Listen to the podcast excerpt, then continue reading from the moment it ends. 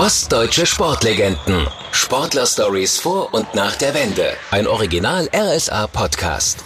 Willkommen zu einer neuen Folge vom RSA Sport Podcast. Wenn Sie sie noch nicht kennen, haben Sie hier die Chance, ostdeutsche Sportlegenden kennenzulernen und etwas über ihre Erfolge, Misserfolge und über ihre Lebensgeschichte zu erfahren. Heute geht es um einen Handball-Olympiasieger. Nein, er verpasst! Kasakewitsch wollte nochmal mit dieser Doublette das Blatt wenden.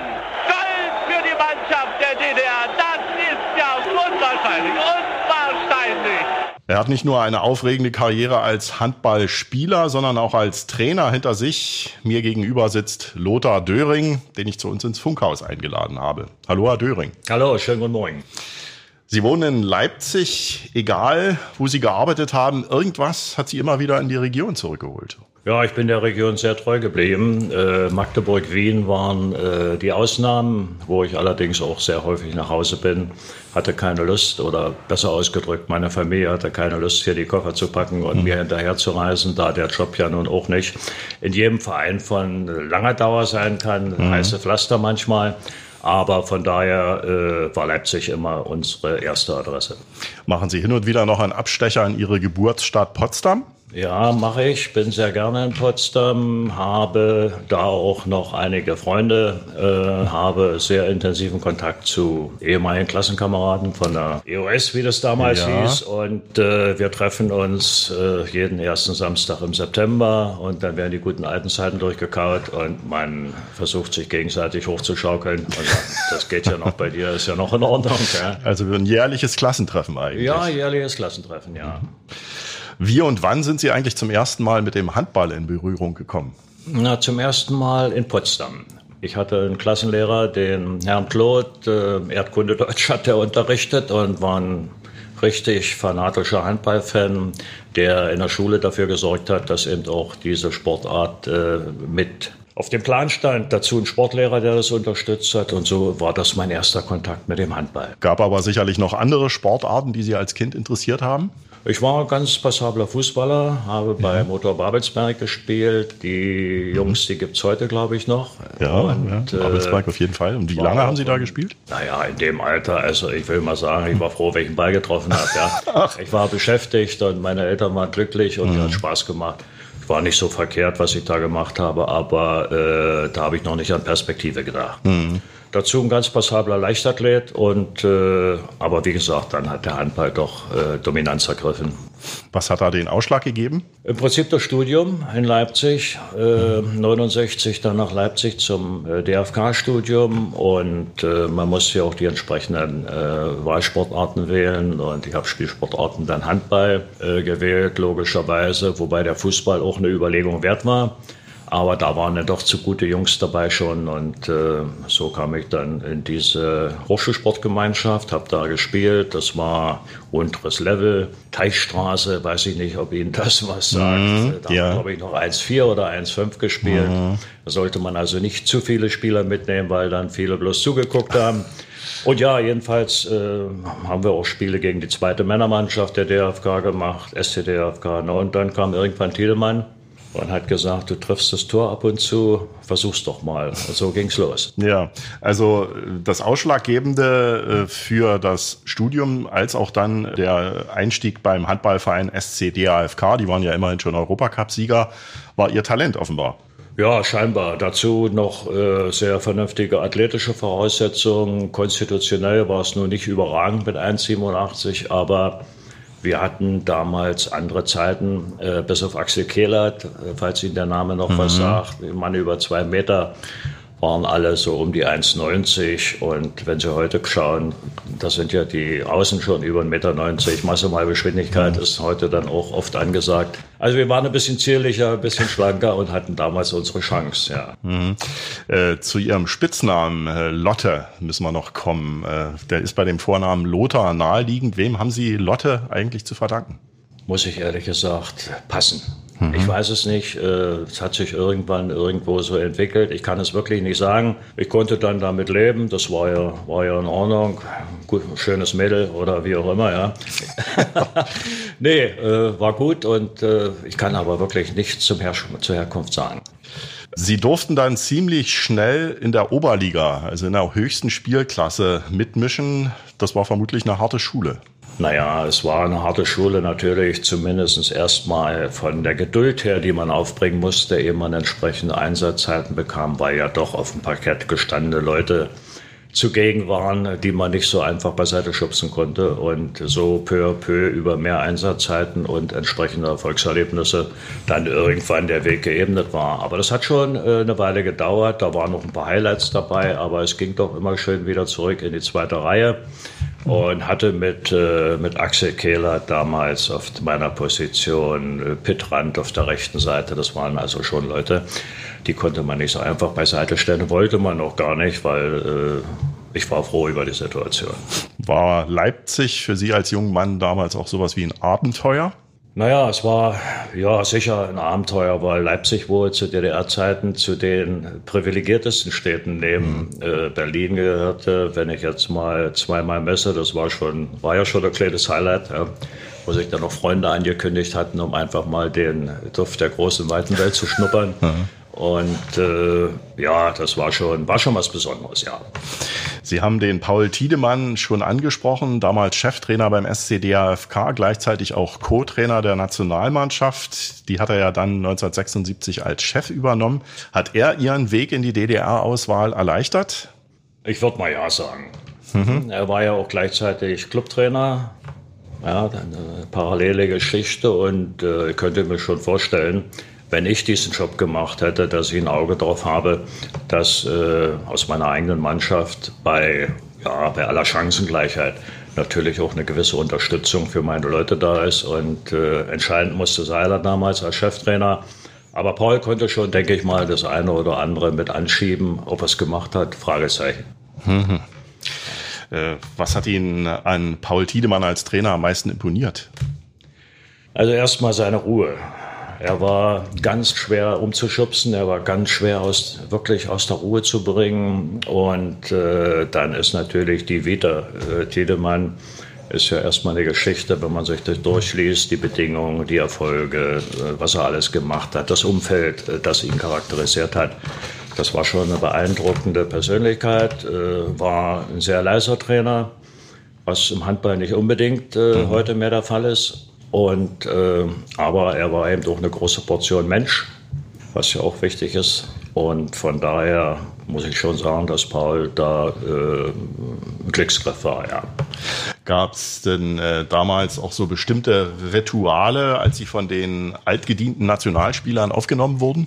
Also Rituale in dem Sinne nur in Kienbaum. Sie sprachen von Aufnahme durch Nationalspieler, ja. also im Trainingslager.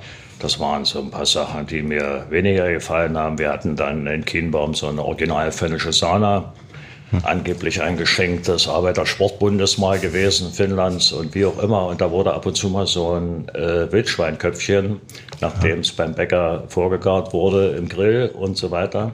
Und dann mussten die Jungs, die neu sind, die mussten ein Liedchen singen was natürlich dann schnell abgearbeitet war, bevor man dann doch ein Bier getrunken hat zur Aufnahme oder im Zusammenhang mit der Aufnahme in diese Mannschaft.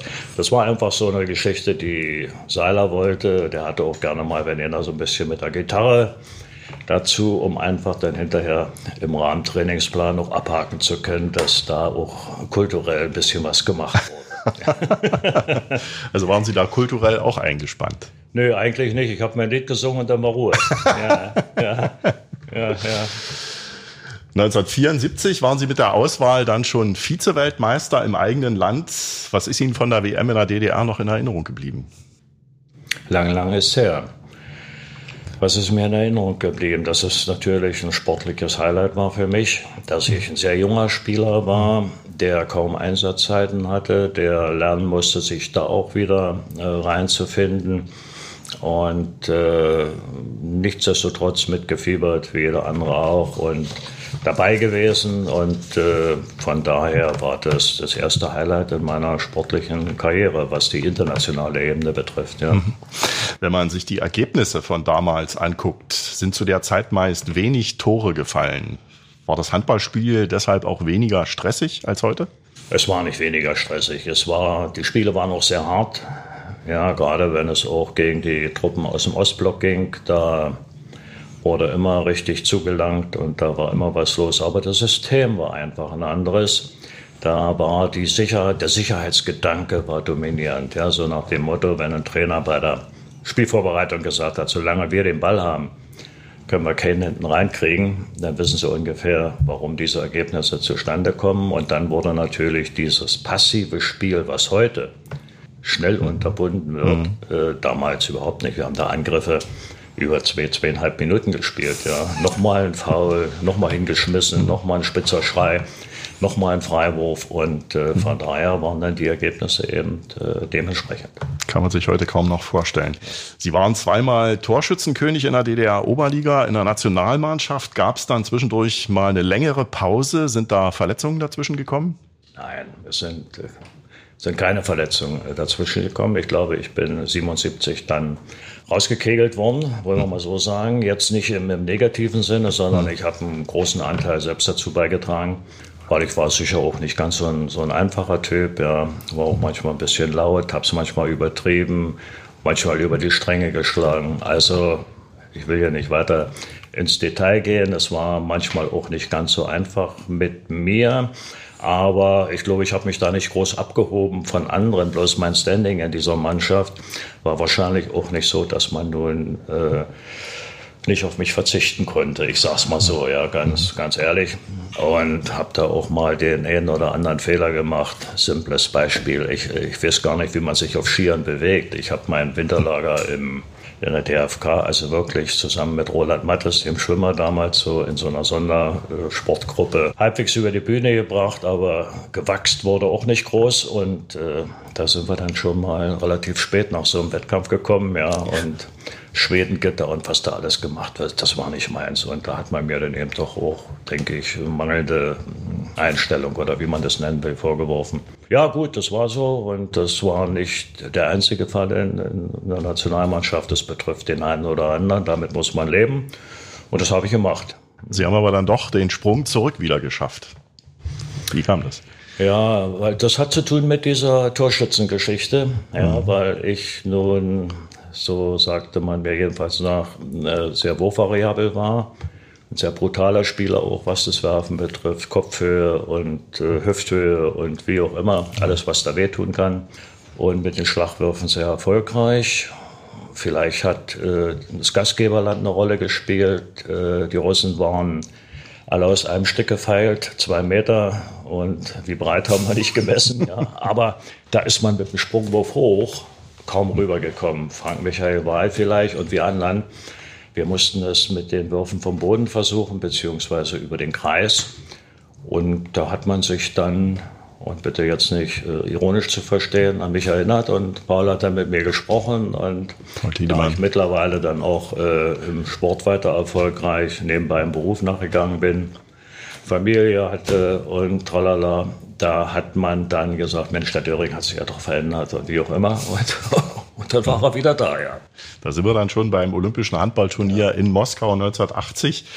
Der Finaltriumph gegen die Sowjetunion. Die Gastgeber waren klarer Favorit, hatten sich das Finale wahrscheinlich auch ganz anders vorgestellt. Ja, das war für die äh, Sowjetunion, jetzt Russen genannt, war das eine Katastrophe im eigenen Land. Und äh, da stand ja auch ähm, eine Riesenmotivation bei den Jungs dahinter. Also wir haben da mal was Leuten gehört, worum es da eigentlich dann noch ging. Ja, nicht mhm. nur die Goldmedaille, sondern all das, was hinten dran hing. Es gab wohl angeblich, ging los bei der, wenn sie nicht gerade bei der Armee gespielt haben, unter Vertrag waren, Befreiung und, und, und Haus und das und monatlich und alles, was so Südkorea zum Beispiel macht, ja, wo ja auch die Mannschaften sich eigentlich über die Olympischen Spiele dann diesen Bonus holen, die Spieler und Spielerinnen, um damit leben zu können, ja.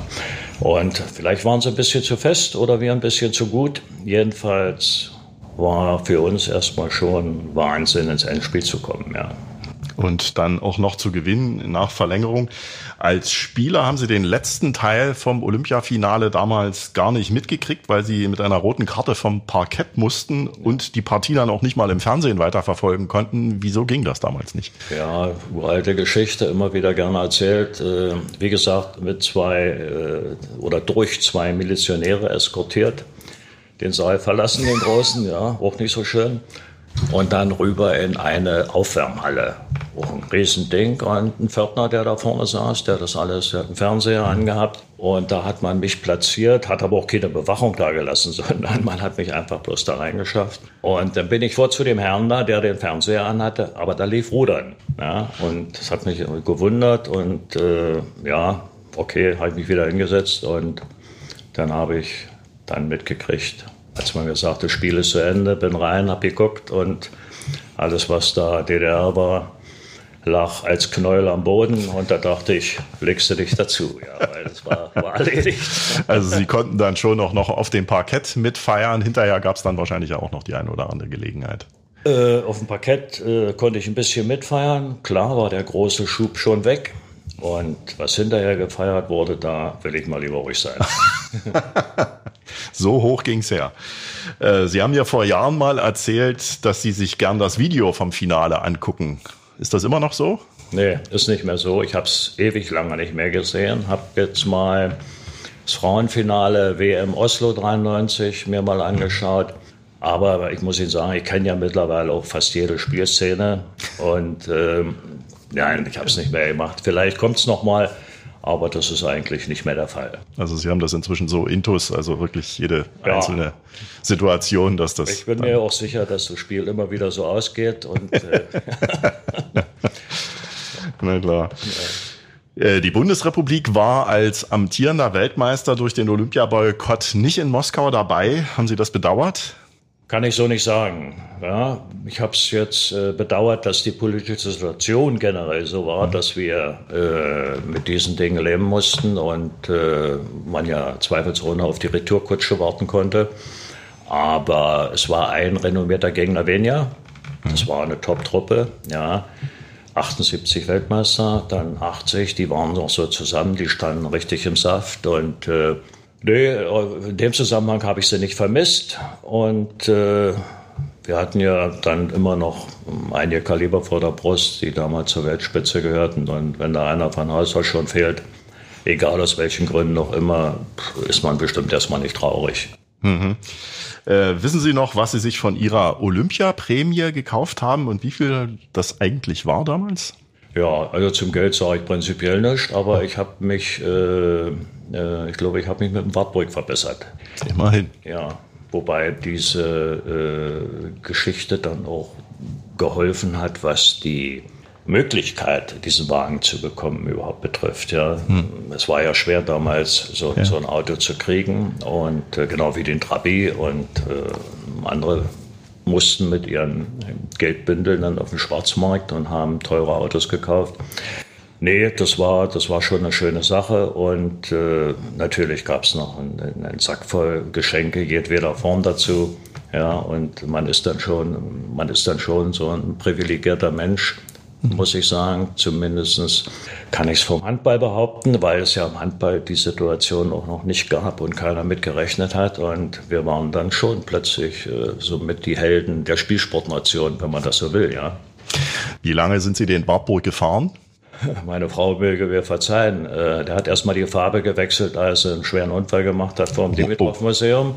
Aber da ich auch gute Freunde in Eisenach hatte, wo der ja gebaut wurde, haben wir den neu, neu hergerichtet wieder. Ich bin den eine Weile gefahren, ja. Aber wie lange kann ich Ihnen jetzt nicht mehr sagen? Weiß ich nicht. Sehen Sie die Kollegen aus der Nationalmannschaft heute noch gelegentlich wieder? Kommt vor, ja. Ich habe hier natürlich in Leipzig keine Probleme mit äh, Wieland Schmidt, äh, mit Peter Rost, und äh, telefoniere mit dem einen oder anderen die Situation, wo wir hier uns noch sportlich betätigt haben. Also wir haben ja noch gegen Regionalligamannschaften gespielt mit 45, 50 Jahren und nicht schlecht. Die sind nun vorbei, weil jetzt müssen wir alle mit dem Rollator rein. da ist schon eine Stunde Spielzeit vorbei, ja. bevor angepfiffen wird. Ja. das geht nicht mehr. Aber ich glaube, dass äh, Thorsten vom Wege, der ja da auch federführend war mit bei der Organisation, dass es sicher nochmal so ein Treffen der alten Herren äh, geben wird, wo dann dieses weiße Geschwader vielleicht mal irgendwo am Tisch sitzt und, und sich über alte Zeiten austauscht. Das kann ich mir schon vorstellen. Ansonsten muss man zum SCDFK gehen. Oder ich war auch zwei, dreimal in Magdeburg. Da kann man den einen oder anderen dann schon treffen. Ingolf Wiegert in, in Magdeburg mhm. oder Hartmut Krüger habe ich mal getroffen. Aber es ist nicht mehr jetzt dieser äh, Zusammenhalt da, wie er mal da war, was ja auch logisch ist. Ja. Aber ein Telefonat, mal eine Erkundigung, wie geht's, wie steht's, das passiert immer noch, ja. Äh, Sie haben Ihre Karriere als Spieler erst mit Mitte 30 dann beendet. Wenn ich es richtig in Erinnerung habe, hätten Sie lieber noch weitergemacht? Also ich habe sie ja eigentlich schon verlängert, weil ich noch bei, dem, bei der LVB gespielt habe. Spritze Schwarzkopf damals. Wir sind noch in die zweite, Bundes in die zweite äh, Liga aufgestiegen. Peter Rost im Tor. Ja. Und da waren ein paar gute Jungs dabei, die auch früher beim SC Leipzig gespielt hatten. Ja, und dann äh, denke ich mal, war schon mit, ja, es war dann schon ein guter Zeitpunkt aufzuhören, zumal ja dann noch andere Aufgaben ins Haus standen und, und man ja auch ein bisschen einordnen musste, wo willst du hin? Willst du noch mit einem gesunden Körper ein paar Dinge erledigen oder es fällt ja auch immer schwerer dann. Die Gelenke haben dann doch auch schon ihren Tribut gefordert. Ja, wobei ich jetzt einer von den Glücklichen bin. Also was äh, den Körper betrifft, Knochen, Muskulatur, Gelenke, bin ich fit wie ein Turnschuh. Über alles andere kann man ja später noch reden. War für Sie eigentlich schon frühzeitig klar, dass Sie Trainer werden wollen oder hätten Sie sich da auch was anderes vorstellen können? Nein, das war, das war relativ klar. Ähm, natürlich wusste ich nicht, in welche Richtung und wie das alles gehen kann, weil da helfen ja auch oft besondere Umstände, besondere Situationen. Aber äh, ich hätte mir zur Not, um das nochmal zu relativieren, vielleicht auch einen Job als Sportlehrer vorstellen können, weil mhm. das ist ja auch eine schöne Geschichte.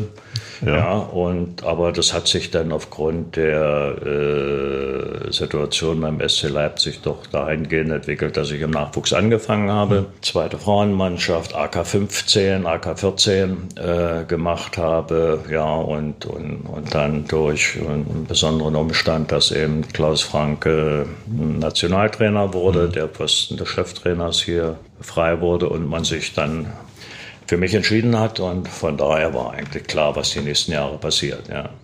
Sie haben dann in den 80ern auch schon als Trainer in Dänemark und in Libyen gearbeitet. Wie kam das denn zustande? Naja, das war äh, kurz nachdem ich aufgehört hatte. Ich war ein Jahr in Berlin an äh, einem Institut äh, für Sprachausbildung Englisch, es war schon mehr Diplomaten, also so richtig gut, will ich mal sagen. Ein Jahr, so ein Crashkurs und äh, sollte eigentlich ursprünglich nach Tunesien. Dann gab es in Tunesien diese Revolte, wo die Brotpreise hochgingen und wo plötzlich alles in, in Flammen stand. Und dann hat man mich zu Herrn Gaddafi nach Libyen geschickt und da habe ich so eine Trainerweiterbildung gemacht, Trainingseinheiten gemacht, bin durchs Land, habe mit den Leuten da zusammengearbeitet. Und danach war dann damit auch schon Schluss, weil man, glaube ich, von Seiten des DTSB der Meinung war, dass die Leute, die unmittelbar nach der Karriere noch nicht die Erfahrung haben in dem Trainerjob und und und, natürlich konnte ich bestimmte theoretische Dinge aufgrund des Studiums vermitteln und in der Praxis, das ist kein Problem. Aber äh, es war dann wohl auch so, dass die Länder dann schon mehr gestandenes Potenzial wollten und auch Leute, die länger bleiben und so weiter und so fort. Und das war dann für mich erstmal kein Thema. Als Trainer waren Sie vor allem mit Frauen erfolgreich. Sind Frauen im Handball einfacher zu trainieren als Männer, Herr Döring? Würde ich nicht so sagen. Ja, es ist so, dass man äh, mit den Frauen jede Trainingseinheit durchziehen kann. Sie sind belastbar ohne Ende. Ja, sie machen das. Sie sind äh, wirklich sehr gut in dem Bereich. Sie fragen auch nicht ganz so viel wie Männer, würde ich mal sagen, was nicht negativ sein muss. Ja, wenn ich also in meiner Mannschaft, und das war ja auch der Fall, Leute habe, die in dem Sport auch groß geworden sind, die vielleicht auch mal äh, Hörsaal besucht haben, dann kann man ja davon ausgehen, dass sie sich auch ihre Gedanken machen und auch mal fragen und so weiter. Ich habe nichts gegen die Fragen.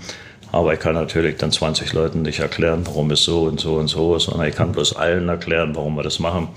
Und wenn es dann einer nicht versteht, hat er ein Problem, ja. Waren Sie als Trainer eher der kollegiale Typ? Ach, ich glaube schon, ja. Ja, ich glaube schon. Stefan Kretschmer hat mal im Interview, ich glaube Bildzeitung, äh, gesagt, wie er, auf die Frage hin, wie er den Döring einschätzt, äh, halb Mensch, halb Schwein. Und äh, klingt ein bisschen brutal, ja. Allerdings. Also meine negativen Seiten, die mir allerdings in dem äh, Job auch oft geholfen haben. Ich kann schon ein ganz schöner Zyniker sein, habe manchmal etwas schrägen und schwarzen Humor, was auch bei Frauen manchmal nicht so richtig, muss ich dann schon manchmal überlegen. Und ansonsten denke ich aber, war ich so, so ein Zuckerbrot- und Peitsche-Modell, ja, je nach, je nach Situation.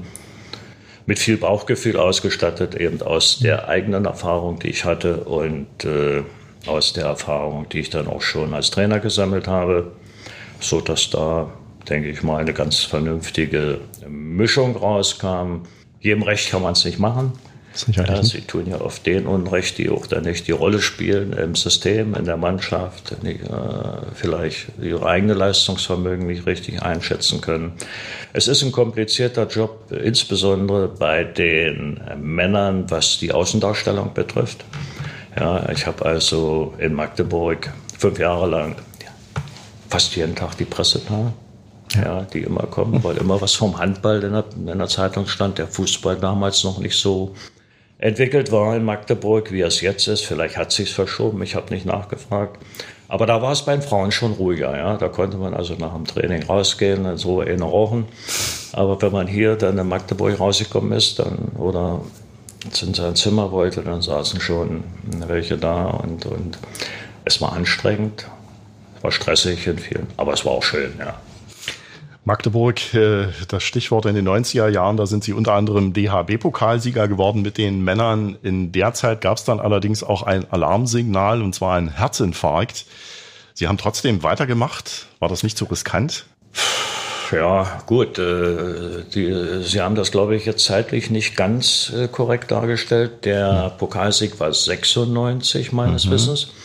Und der Infarkt war 98, 99. Mhm. Aber sicher kann Meine man da Zusammenhänge in, herstellen. Beim SC Magdeburg. Da verstehe ich Ihre Frage schon. Es ist, äh, ja, es ist natürlich ein, ein wüster Schreck, wenn Sie oben aus dem Zimmer kommen, die Treppe runtergehen und plötzlich auf der Treppe liegen und, und, und äh, nicht mehr so können, wie sie wollen. Und wenn das dann noch Neujahr ist und wenn wichtiges Spiel und wenn sie schon begreifen im Hinterkopf, was eigentlich passiert ist und welche Auswirkungen das haben kann. Ja, von daher war es ziemlich kompliziert, aber es, ich habe hervorragende ärztliche Betreuung gehabt, war im Herzzentrum hier in Leipzig, das ging alles rucki zucki habe eine Reha gemacht, habe mich wohlgefühlt und habe wieder angefangen. Ja, und ich hätte auch aufhören können. Ich hatte überhaupt keine Probleme gehabt mit dem SC Magdeburg, was Vertrag und so weiter betrifft. Aber Mensch, ich war ja nun noch nicht so alt.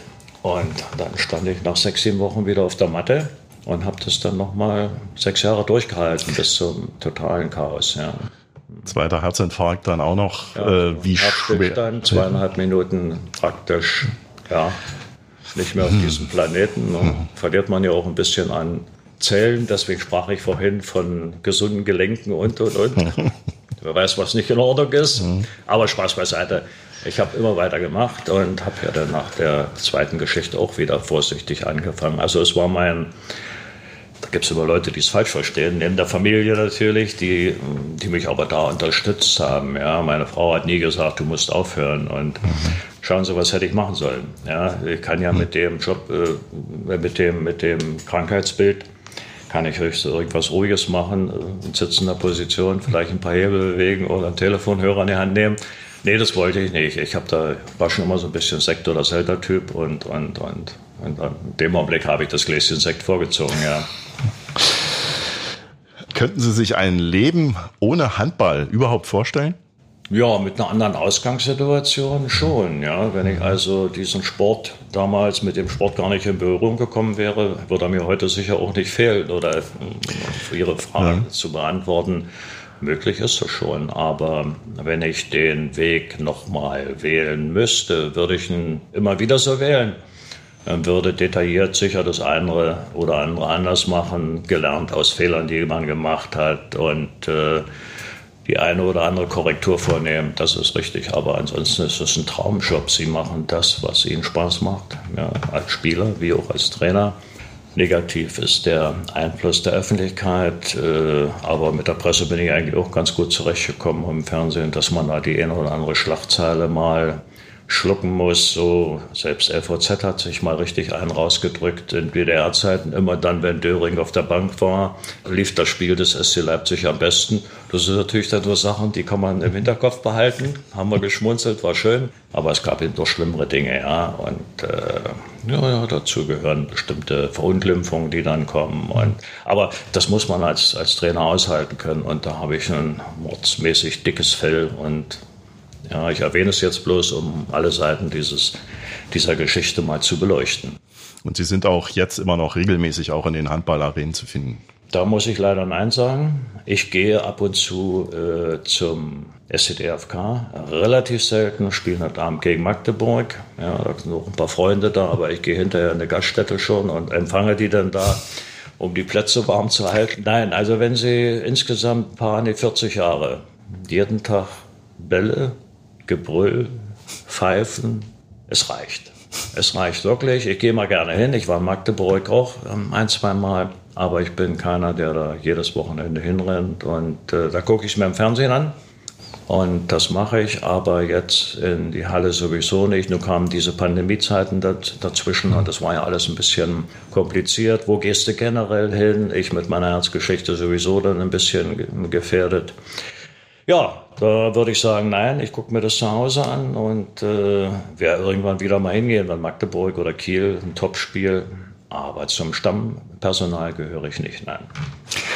Kommen wir zu unserer Schlussrunde. Es geht um Ostprodukte. Ja. Was mochte oder mag Lothar Döring lieber? Germina oder Ilmia Sportschuhe? Die ersteren. Germina. Mhm. Bebo Share oder Komet Rasierer? Das ist natürlich der Hammer. Ich habe äh, hab überhaupt nicht trocken mich rasiert. Ich gehe doch ja. richtig, das ist trocken. Äh, ja, ja. Nee, trocken keine, keine, ah, Ich habe mich nass rasiert. Und äh, wie die Klinge hieß, weiß ich nicht. Aber allzu lange konnte man sie nicht benutzen. Daran kann ich mich erinnern, ja. Pfeffi oder wilde Sau? Pfeffi. Also nicht die grüne Variante der ja, Gewürzlikör. Ja, ja. Aber auch selten, weil so richtig geschmeckt hat der mir auch nicht. Ne. Vielen Dank, Lothar Döring. Gerne. Ostdeutsche Sportlegenden. Sportler-Stories vor und nach der Wende. Ein Original RSA-Podcast.